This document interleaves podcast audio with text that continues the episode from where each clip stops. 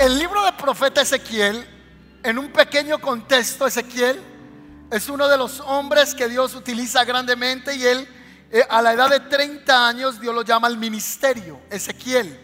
Él también fue cautivo con su familia para ir llevado a Babilonia preso, pero Dios permitió que ese hombre fuera levantado como una voz profética en su tiempo. El lenguaje que usa el libro del profeta Ezequiel, los temas que son dominantes en su teología, muestran su origen sacerdotal. El corazón de toda la palabra de Ezequiel está concentrado en el templo. Todo el itinerario de su profecía hace parte del templo y todo vuelve y retorna al templo. Lo vamos a comprender esta mañana. Ezequiel es muy sobresaliente en el Antiguo Testamento. Él es contemporáneo también al profeta Daniel. Y el nombre de Ezequiel, si aquí alguien se llama Ezequiel o va a poner a su hijo Ezequiel, ese nombre significa Dios fortalece. En el, en el capítulo que vamos a leer, encontramos que Ezequiel va a usar una ilustración especial en cómo se relaciona el hombre con Dios y pone a Dios como un río. Así que la figura que él usa es un río. Esa es la figura metafórica y el diseño profético que Dios le entrega para hablar de cómo el hombre se debe de relacionar con Dios. Pero la mayoría de creyentes no estamos nadando en las aguas de Dios. Estamos a la orilla. Estamos desde lejos y nos da temor. Esta semana hablé con un hombre y le dije, ya se inscribió para el retiro espiritual y me dijo, me da miedo ir al retiro. Y yo le dije, ¿cómo le da usted miedo si usted es un hombre de grandes retos? Y me dijo, me da miedo. Muchos de nosotros nos da miedo todavía entrar en el río y nos queremos quedar en las orillas. ¿Cuántos quieren entrar en el río de Dios? Bueno, con ustedes, con ustedes poquiticos algo hacemos. ¿Cuántos quieren entrar en el río de Dios? Anoche trajeron aquí hasta unos salvavidas. Pero en este río que vamos a entrar esta mañana usted no va a necesitar salvavidas. En este río usted va a ser lleno de la presencia del Señor. Bueno, estamos forjando ahí su fe en este momento para que fluya el río en esta mañana. Padre, yo te pido que el río de tu espíritu descienda en esta mañana. Que tu gloria despierte el que está en la batería y pueda tocarla, Señor. Que despiertes a cada uno de los que estamos en este lugar para que seamos impactados por el río de Dios. Y la iglesia dice, amén. Dígale, Juanchito toca, Juanchito toca. Que el sonido nos abra, por favor. Yo no sé quién escucha más si ese es el sonido. Tan lindos. ¿Cuántos creen que el río de Dios está aquí en este lugar esta mañana? Estoy un poco cómico porque quiero que de verdad esta mañana nos conectemos y que nadie se me duerma. Yo creo que el río de Dios va a comenzar a pasar por cada lugar y vamos a beber de su presencia, a beber de su río espiritual. ¿Cuál es la visión que él tiene? En mi visión, el hombre me llevó nuevamente a la entrada del templo. Está hablando Ezequiel. El hombre, ¿cuál hombre? El Espíritu de Dios llevó al profeta Ezequiel y lo llevó a la entrada del templo. Cuando él llega al templo, présteme atención a la escritura, lea, subraye. Allí vi una corriente de agua que fluía hacia el oriente. Va a haber unas frases que se van a repetir mucho en el pasaje. Una de ellas es el oriente. Por debajo de la puerta del templo y pasaba por la derecha de la parte sur del altar. El hombre me llevó hacia afuera del muro por la puerta norte y me condujo hasta la entrada oriental. Otra vez. Allí pude ver que el agua fluía por el lado sur de la entrada oriental. ¿Cuántos han recibido algo hasta el momento? Poco a poco, ahí vamos entrando. Me llevó a lo largo de la corriente del agua y mientras avanzábamos, él iba midiendo. ¿Quién iba midiendo? Es el mismo Yeshua en el Antiguo Testamento. Él es el que está llevando a Ezequiel en una visión revelacional de cómo el hombre debía relacionarse con él. Así que él dice que tomó un cordel, una un aparato de medición. Imagínate un metro. Y dice que el hombre midió 530 metros. ¿Dice su Biblia así o no? 530 metros. Y si está en la versión del 60 no dice metros. Pero si está en la nueva versión La nueva traducción viviente sí dice metros. Así que dice que midió 530 metros y el agua le llegaba a dónde? ¿Dónde le llegó el agua? A los tobillos. Esa es la visión que él tiene. ¿Cuántos han ido aquí al mar? Cartagena, Santa Marta, piscina, agua, charco, ciénaga. ¿Usted entró alguna vez y metió los pies solamente hasta dónde? Hasta los tobillos. Muchos han hecho historias en el Instagram solo con el agua hasta los tobillos. Así que lo primero que él tiene es unos niveles de revelación de profundidad en el espíritu. Y el primer nivel que él entiende es aguas a los tobillos. Así que los creyentes tenemos una primera revelación de Dios en la salvación, que es una revelación temprana del Espíritu de Dios, del río de Dios. ¿Y es agua dónde? A los tobillos. Ese tipo de persona que camina con agua a los tobillos puede andar libremente en las aguas, sí o no. Sí, usted puede caminar con las aguas a los tobillos. Y es el creyente que dice, yo voy a la iglesia pero no me comprometo. Yo, ah, no, a mí me encantan las sillas de la iglesia. De hecho, voy a comprar por Amazon un masajeador para cuando usted esté sentado ahí esté bien relajado. Y usted diga, no, a mí me gusta ir a la iglesia a relajarme. El creyente que tiene agua a los tobillos es un creyente, diga conmigo, sin compromiso. Gracias. Diga fuerte, sin compromiso. Así que ese es el primer nivel de agua. Y quizá tiene una revelación con la experiencia de la salvación. Así que el creyente que tiene solamente ese primer de revelación, ahí están las aguas. Pero el hombre que andaba con Ezequiel tomó el cordel, la vara de medición y volvió y midió 530 metros. ¿Y lo llevó dónde? A la profundidad. Y ya el agua no llegaba a los tobillos, sino que llegaba a dónde? A las rodillas. Quizá ese nivel de revelación a las rodillas tiene que ver con la vida de oración. Pero el Señor lo que le está diciendo a Ezequiel es, te quiero más comprometido en mi espíritu. ¿Cuántos creen que el Señor nos quiere más comprometidos en su presencia? Dios quiere más de nosotros. Dios quiere más de nosotros. Dios quiere más de nosotros. Amén. Así que Él está con las aguas a las rodillas. ¿Puede caminar usted con aguas a las rodillas? ¿Sí o no? Sí puede caminar con las aguas. Entonces el creyente que dice, bueno, yo voy los domingos, pero voy a empezar a ir también los miércoles. Pero no me comprometo en nada. A mí me gusta ir a la iglesia, escuchar la palabra, pero eso de servirle al Señor no va mucho conmigo. Pero Dios quiere cada vez mayor entrega con su presencia.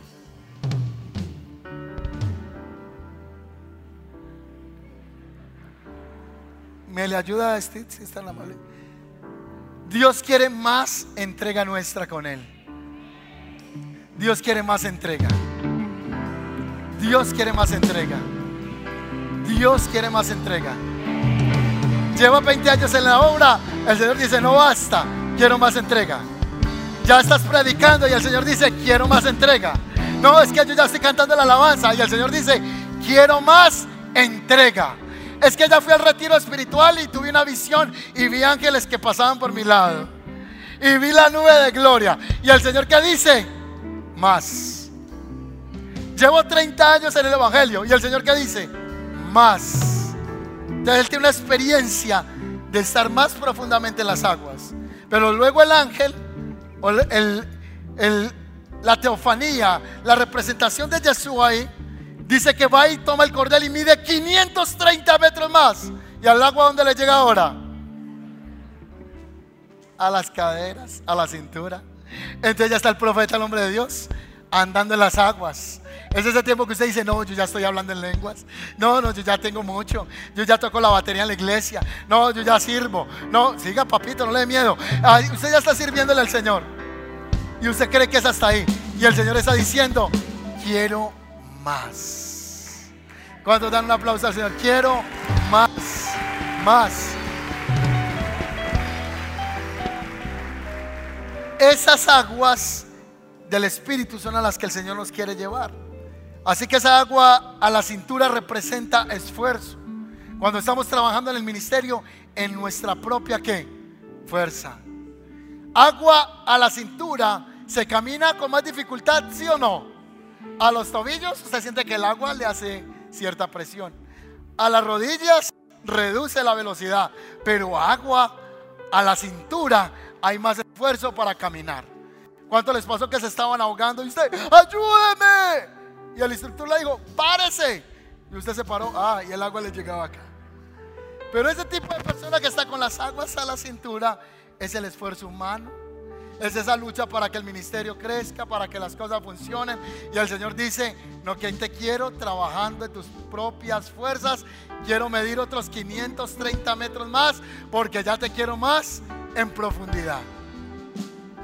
O usted se deja guiar por el Señor o el Señor lo va a lanzar a aguas profundas. ¿Y cuánto quieren eso? Yo estaba de, creo, de 12 años, 13, 12 años, y tenía un instructor de piscina, estaba en natación, cuando eso tenía los cuadritos. Y recuerdo que, que estoy con el instructor y él me toma de la mano y me dice, no tenga temor que está conmigo.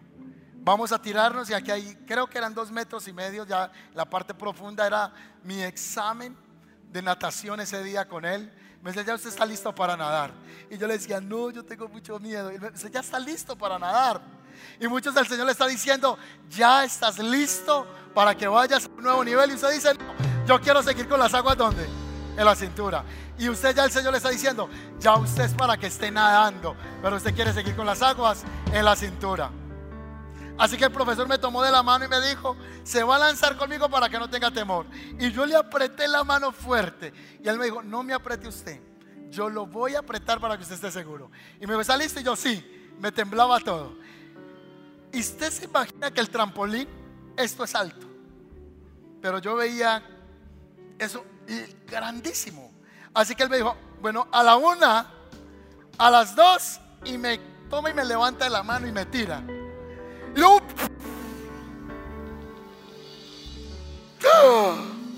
Nade, nade, nade.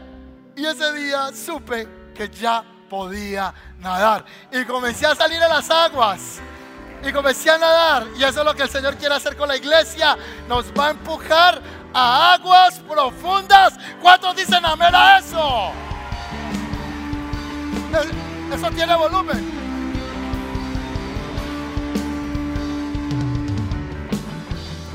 Entonces el profeta está teniendo esa revelación que ya es cubierto por las aguas y cuando uno es cubierto quizá tiene que ver con nadar en sumergido en las aguas del Espíritu Santo. Es llenura del Espíritu Santo.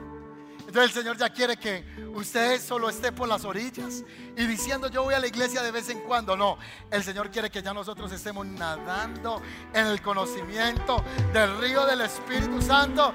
Ya no podrás caminar, sino que tendrás que ser sumergido en la presencia del Señor. Ahí levante sus manos un momento y dígale, Señor, yo quiero, Señor, ser sumergido en el río de tu Espíritu, Señor. Esta iglesia necesita, Señor, pasar de aguas de tobillos, de aguas rodilla, de aguas de cintura, a ser sumergidos en el río de tu presencia. Gracias, Señor. Abra sus ojos un momento.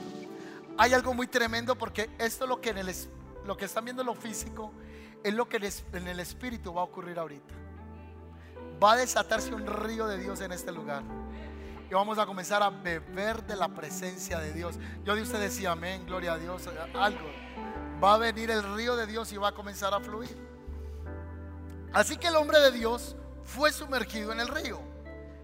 El Salmo capítulo 46, 4, Asaf, que es el escritor de ese salmo, dice, ese río trae gozo a la ciudad de nuestro Dios. El río de Dios trae gozo. Yo he ido a iglesias donde la gente canta y parecen chupando limón. No, cuando el río de Dios está, tiene que haber qué? Gozo. Tiene que haber alegría. Tiene que ser una fiesta.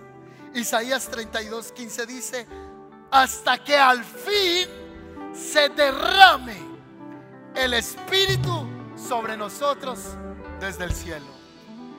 ¿Y qué es lo que se derrama desde el cielo? El Espíritu. Pero ahí el símbolo es como aguas, dice Isaías.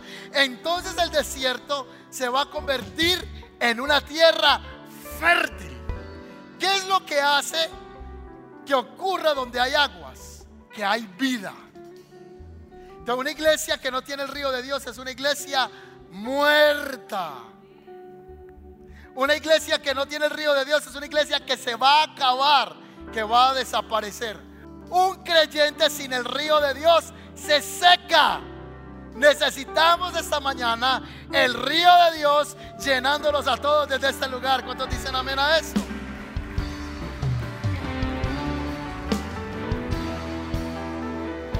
Entonces no tengamos miedo al río de Dios. ¿Qué es el río de Dios?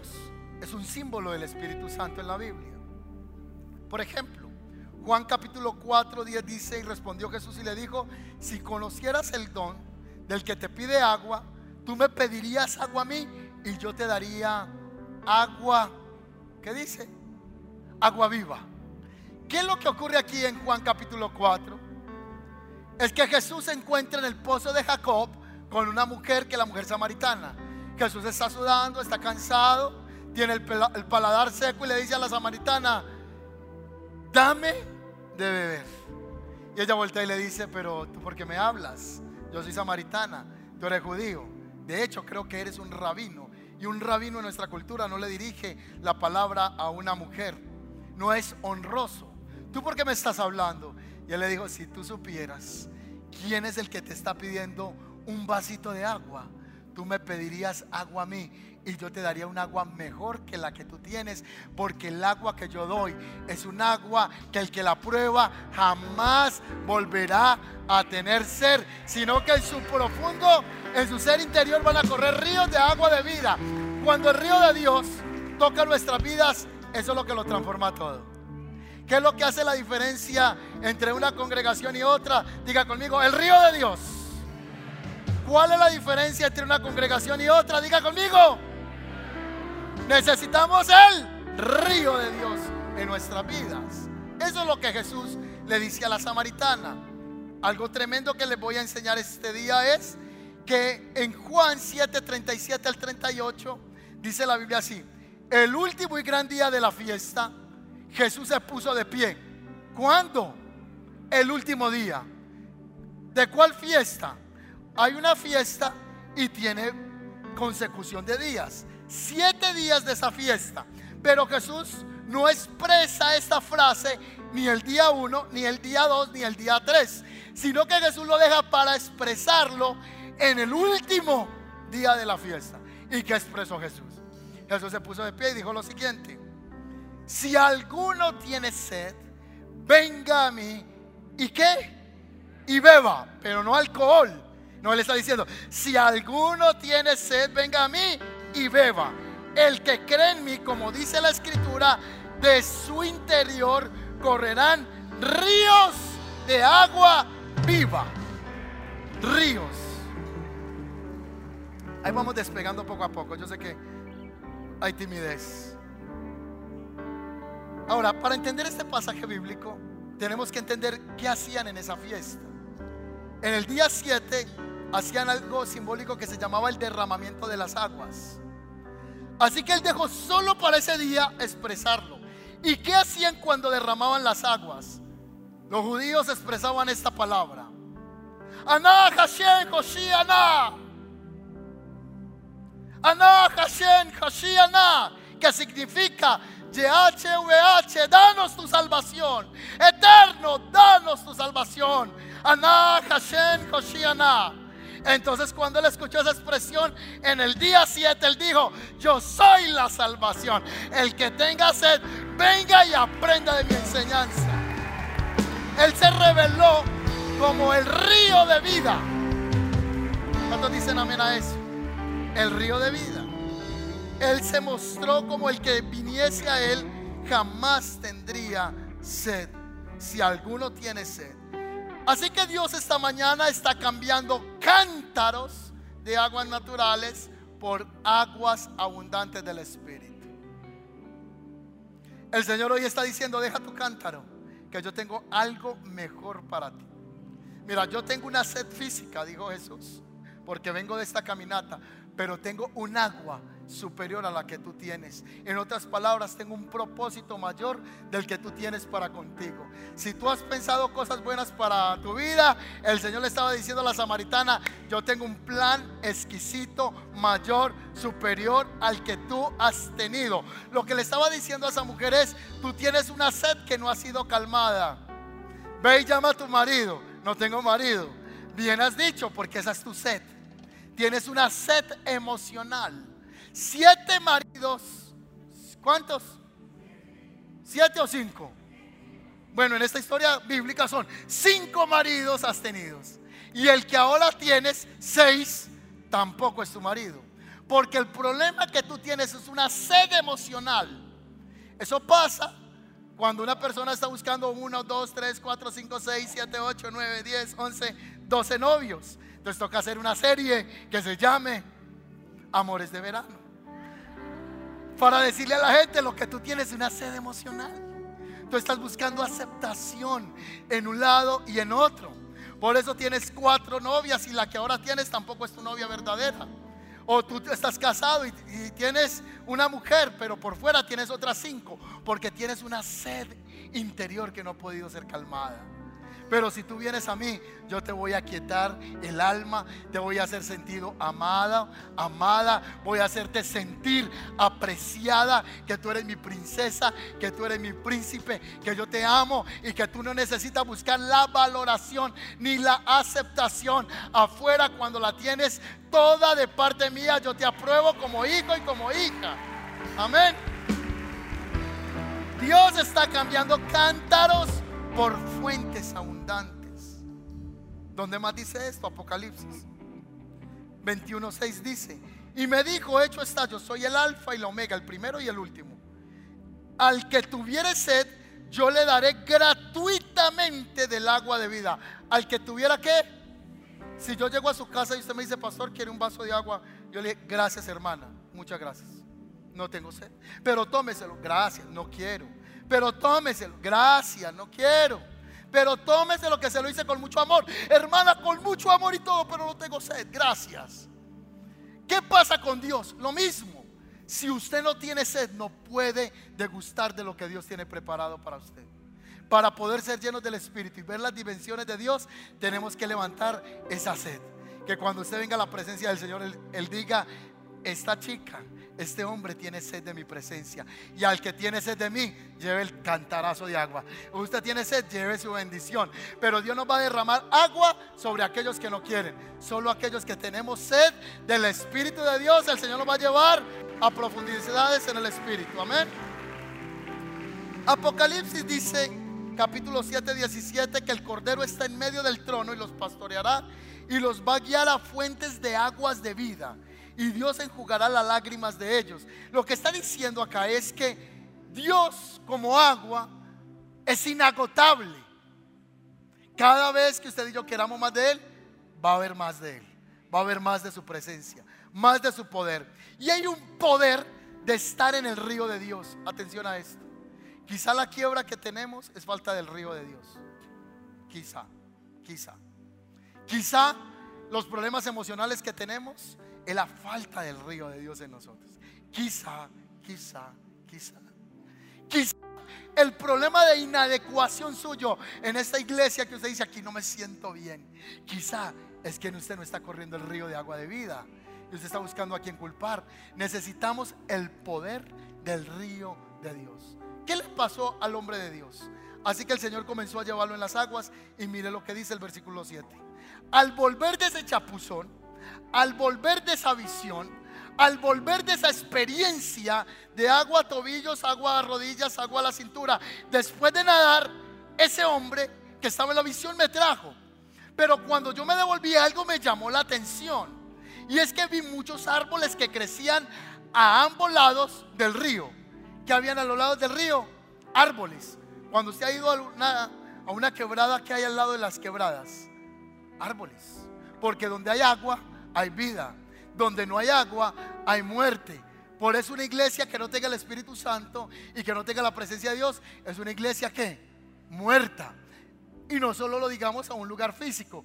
Una persona sin el río de Dios está como seca. Así que él dice, me llamó la atención que habían árboles al lado y lado.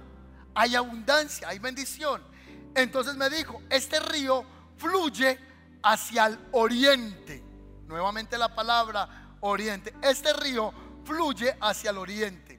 Atraviesa el desierto y desemboca el valle del mar muerto. Y esta corriente hará que las aguas saladas del mar muerto se vuelvan puras y dulces. Y vivirán cantidad de criaturas vivientes por donde quiere que llegue el agua de este río. Va a abundar los peces en el mar muerto. Sus aguas se volverán dulces y florecerán. Va a florecer. Donde llegue este río, todo lo muerto va a vivir. Atención a esto. Entonces, cuando nosotros como iglesia nos preocupamos que el río de Dios esté en este lugar, todo lo que toque el río de Dios va a tener vida. Todo.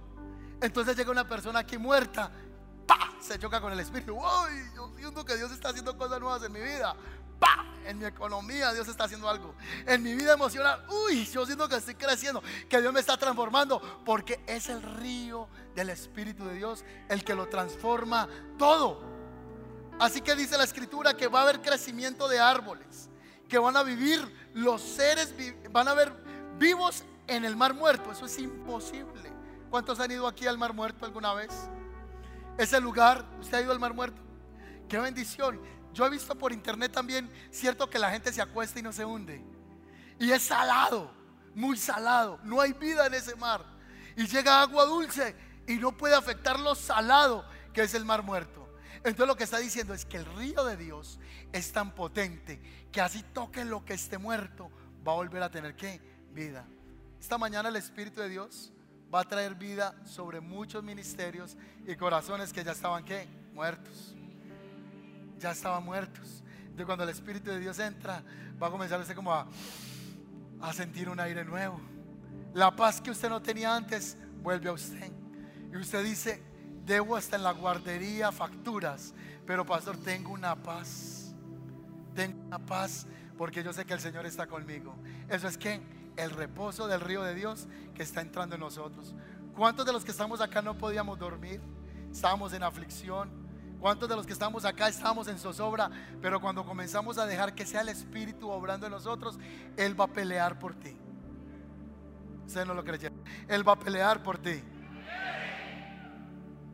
El Señor va a pelear por nosotros. Cuando vamos que el río de Dios sea el que esté fluyendo. Amén. la visión, la visión que Él tiene es esta. Crecimiento de árboles, lo muerto vive y van a abundar muchos peces. Se lo traduzco. Los peces son almas nuevas que van a llegar a este lugar por causa del río de Dios. Amén. Van a abundar muchas almas, muchos peces. Van a venir por el evangelismo. Luego dice en la visión que vio muchos pescadores. Los pescadores representan el ministerio apostólico o el evangelismo en la iglesia. Cuando hablo del ministerio apostólico, estoy hablando de la comisión apostólica entregada en Marcos 16, 15. Vaya y hagan discípulos. Pescadores son gente que están ganando almas para el reino de Dios. Una iglesia que tenga el río de Dios, prepárese porque lo que viene es expansión, crecimiento, poder, manifestación y gloria de Dios. Diga conmigo amén, así sea, así sea, así va a ser. Así que desde este lugar está corriendo ya un río esta mañana. Ahora, ¿qué relación hay entre Ezequiel 47, 12 al Salmo 1 y Apocalipsis 22? ¿Lo quieren ver? Vamos a leer primero Ezequiel 47, 12. Dice que él vio árboles frutales y sus hojas nunca se marchitan ni caerán y sus ramas siempre tendrán fruto. Atención, miren esto, cada mes darán una nueva cosecha. ¿Cada qué? ¿Cuántos meses tiene el año? Ya vamos a ver algo en eso. Pues se riegan con el agua del río que fluye de dónde. ¿Y el árbol es quién? Tú y yo somos los árboles. Por eso la Biblia dice que somos plantados en la casa de quién? Del Señor. Árbol que no recibe río se seca. Planta que no es regada se seca. Pero aquí dice, cada mes van a dar su fruto, van a dar su cosecha, porque reciben el río que viene del templo de Dios. Y los frutos servirán para comer y las hojas se usarán para sanar. Eso lo dice el profeta Ezequiel. Atención. Ezequiel es el que dice eso. Vaya conmigo al Salmo capítulo 1, versículo 2, 3, 4 y lo vamos a ver en pantalla si me ayudan con el Salmo capítulo 1, versículo Vamos desde el 3. Miren lo que dice la escritura del creyente. Versículo 3. Son como árboles. ¿Quiénes son como árboles? Son como árboles plantados a la orilla de un río. Siempre. ¿Cuándo? Díganlo amigo, siempre. Siempre dan fruto en su tiempo. Sus hojas nunca se marchitan y prosperan en todo lo que hacen.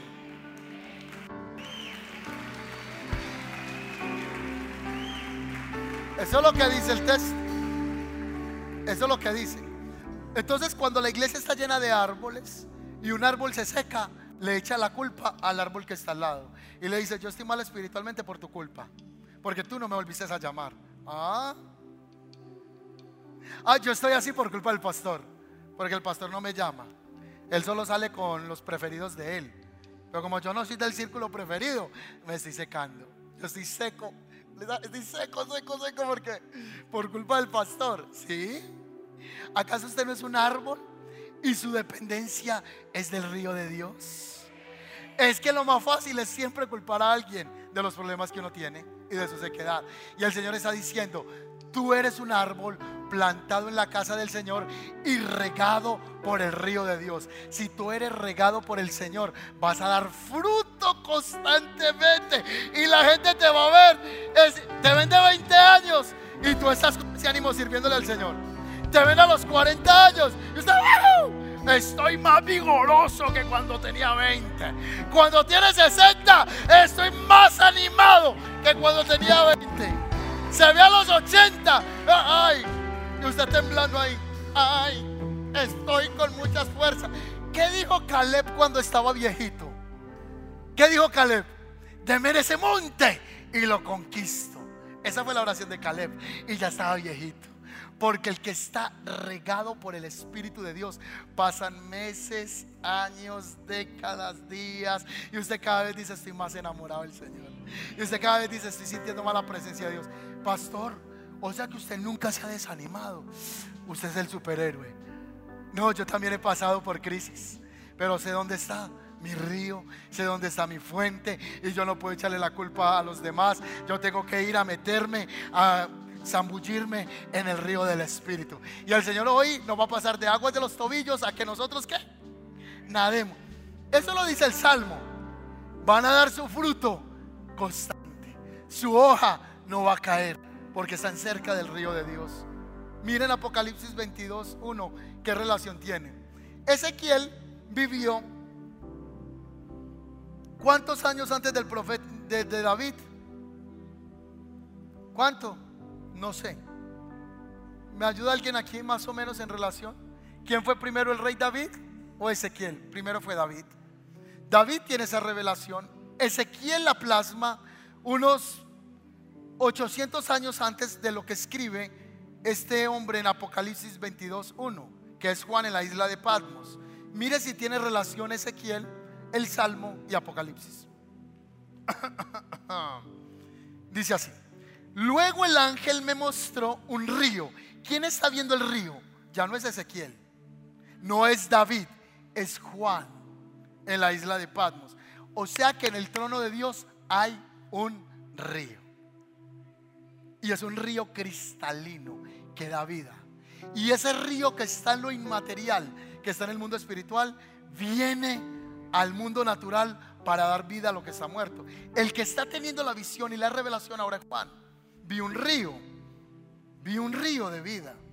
Era transparente como el cristal y fluía del trono de Dios. O sea que del trono de Dios hay un río que sale transparente y todo lo que toca ese río, le da vida. Y al que está mal emocionalmente y toca ese río, ¡pa! le da vida. Y el que está en crisis emocional, ¡pa! le da vida. Y cuando una persona quiere ser lleno del Espíritu Santo y le dice, yo tengo sed, ¡pa! recíbelo. Y eso es lo que va a hacer el Espíritu esta mañana. Recíbelo, recíbelo, recíbelo. Así que él dice, vi que viene desde el trono del Cordero. Fluía por el centro de la calle principal y a cada lado del río crecía el árbol de la vida. Hay árboles en el cielo. El cual produce doce cosechas. Que leímos ahorita nosotros? Doce cosechas de fruto. Y una cosecha nueva, nueva cada mes. Profetizamos esta palabra sobre nosotros que vas a dar fruto cada mes. Que vas a ser prosperado cada mes. Mes tras mes vas a ir de gloria en gloria, de triunfo en triunfo y de victoria en victoria. Cada mes produce 12 cosechas de fruto. Quiere decir que aunque venga el desánimo en el año, tú vas a permanecer firme. Pero no se vaya del río, que ahí sí se seca. Si nos vamos del río, nos vamos a secar. Y las hojitas se van a qué? A volver nada. Las raíces se van a consumir. Y yo cuando vea ese árbol por ahí diga, este no era el árbol frondoso que yo conocí, con unos frutos bellos, ¿qué le pasó? No es que me fui del río. Hoy el Señor está diciendo, no te vayas del río de mi presencia. Pero yo te garantizo que si estás en el río de mi presencia, cada mes, cada año, cada temporada de tu vida, aunque sean difíciles y vengan situaciones que a veces no podemos entender, vas a dar fruto. Porque el secreto está en el río. ¿Dónde está el secreto? en el Espíritu de Dios, en la presencia de Dios. Ahí es donde está el secreto. Sigue la revelación que está teniendo aquí Juan en la isla de Patmos. Mire lo que él dice. Y una cosecha nueva cada mes. Las hojas se usan como medicina para sanar las naciones. ¿No fue lo mismo que leímos allá en Ezequiel? ¿No fue lo mismo que leímos en el Salmo? Y ahora le está diciendo, las hojas van a ser para sanar qué? Las naciones. Naciones van a venir a ti. Y recuerde que la palabra naciones es la misma palabra etnos. La gente va a venir y va a tomar de lo que Dios te ha entregado. Profetizamos esta mañana que serás puente de bendición para miles de personas. Que la gente vendrá y verá el poder de Dios sobre tu vida, abundante y glorioso sobre nuestros corazones. Y ese es el río de Dios que tenemos en nuestras vidas. ¿Cuál es el resultado de no estar en el río? ¿Cuál cree usted que es el resultado? Número uno, van a haber pantanos que son tipo de aquellos que se hunden por no llegar a desarrollarse plenamente. Número dos, hay muerte. Número tres, ¿qué pasa cuando hay estancamiento? Eso se llena ahí de hasta de animales.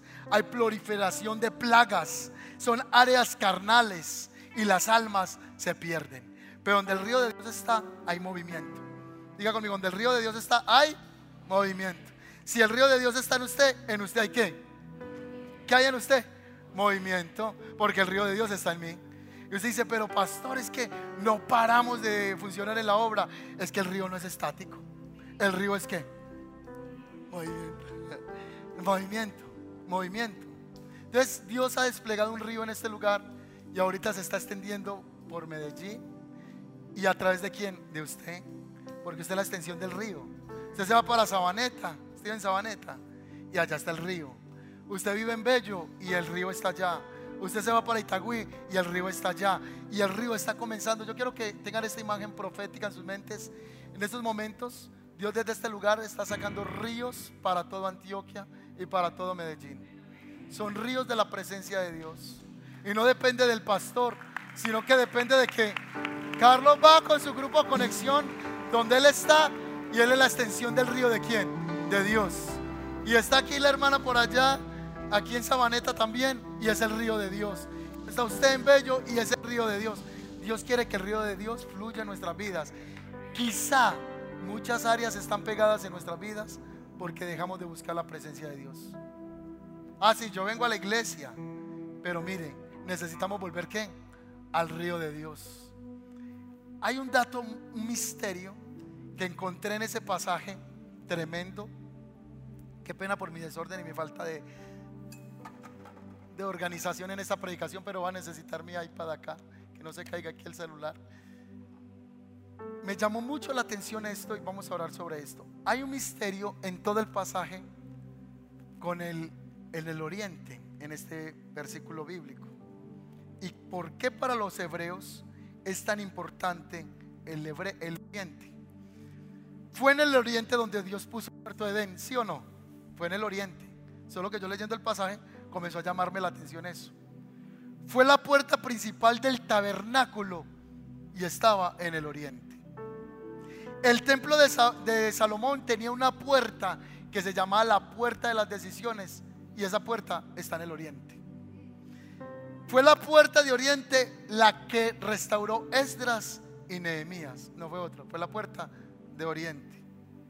En los días de Herodes, cuando Herodes era el rey, y los apóstoles fueron a, orar, se encontraron un muchacho cojo en la puerta de un templo que se llamaba el Templo de la Hermosa. Y esa puerta está en el oriente. Fueron unos magos los que dicen que una estrella los guió desde el oriente para ver el nacimiento del Mesías. Y que unos magos vinieron desde el oriente a adorarlo. Job dice que él era uno de los poderosos de oriente. La Biblia dice que en la venida del Hijo del Hombre se verá desde el oriente. En Mateo capítulo 24, 27. La Biblia dice que cuando Jesús venga a esta tierra, pondrá sus pies en el monte de los olivos que está en el oriente.